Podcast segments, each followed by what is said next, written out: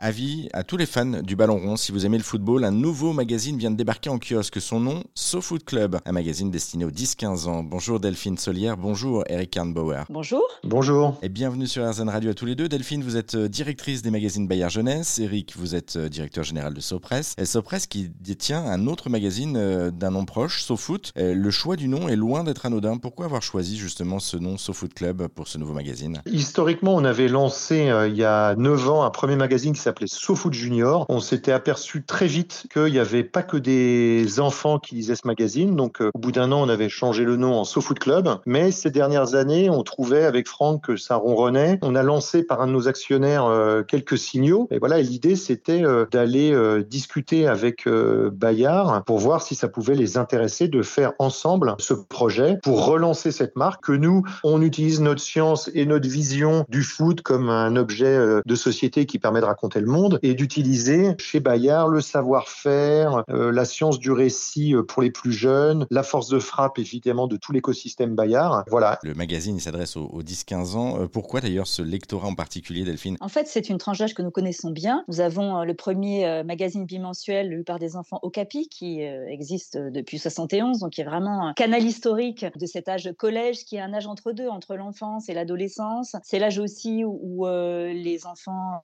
peuvent se transformer peuvent décrocher d'un sport, mais on sait que ce qui peut réunir les enfants, c'est le foot. Et nous, ça fait des années qu'on tournait autour de ce ballon. On ne savait pas comment traiter le sujet, puisque nous, on a une approche plutôt généraliste, mais le sport, on ne savait pas comment y faire. Donc, on savait bien que les, sportifs et les footballeurs sont parmi euh, les idoles des jeunes, filles et garçons. Donc, franchement, il y a eu un effet euh, d'opportunité d'aubaine absolument formidable, car quand on s'est rapproché de Sopress, finalement, on avait, on avait un intérêt commun, un désir commun de travailler ensemble et vraiment une approche complémentaire. Là, il y a Kylian Mbappé dans le numéro, le premier numéro, celui de, juin. Euh, ça s'est déroulé comment l'interview? Alors, on n'a pas eu euh, directement euh, Kylian en interview, mais il a fait un mot à l'attention des jeunes pour mettre en avant justement, au-delà du foot, mais pour bien mettre en avant, un, qu'il fallait croire à ses rêves et surtout que la lecture était importante. Et ça, je pense que c'est un des sujets, nous, qui nous intéressent. on fait des magazines où il y a beaucoup à lire, hein, dans nos magazines pour adultes. On croit à la lecture, on croit à la lecture papier. Ça, c'est un choix partagé par Sopress et Bayard. Et on sait aussi, parce qu'on l'a testé dans beaucoup d'endroits, dans beaucoup d'écoles, même dans des classes réputées difficiles, que le foot, justement, quand nous on faisait des présentations, quand on faisait travailler avec des profs de français, les jeunes élèves au collège sur euh, des matières euh, voilà classiques de dissertation, de plein plein de, mais conserver du foot comme un outil pédagogique, on voyait que ça marchait très très bien. Donc nous, euh, Delphine a dit, il y a de la culture, il y a du partage, il y a beaucoup de choses, mais il y a aussi ce souhait commun à Bayard et à Sopress de faire lire, de faire lire aussi peut-être d'autres publics que ceux qui lisent habituellement les revues euh, et les magazines Bayard. Donc voilà, c'est euh, et, ce qui est bien, c'est qu'effectivement Mbappé a, très bien compris ça. Euh, lui qui a dû être lecteur, parce que les, les gens l'oublient, mais c'était un très bon élève, Kylian Mbappé. Il était au conservatoire pendant sept ans en musique. Enfin voilà, il c'est pas qu'un footballeur. Il a, il a la tête bien faite parce qu'il a fait aussi beaucoup de choses à côté et qu'il a beaucoup lu. Un petit mot pour terminer rapidement, Delphine, sur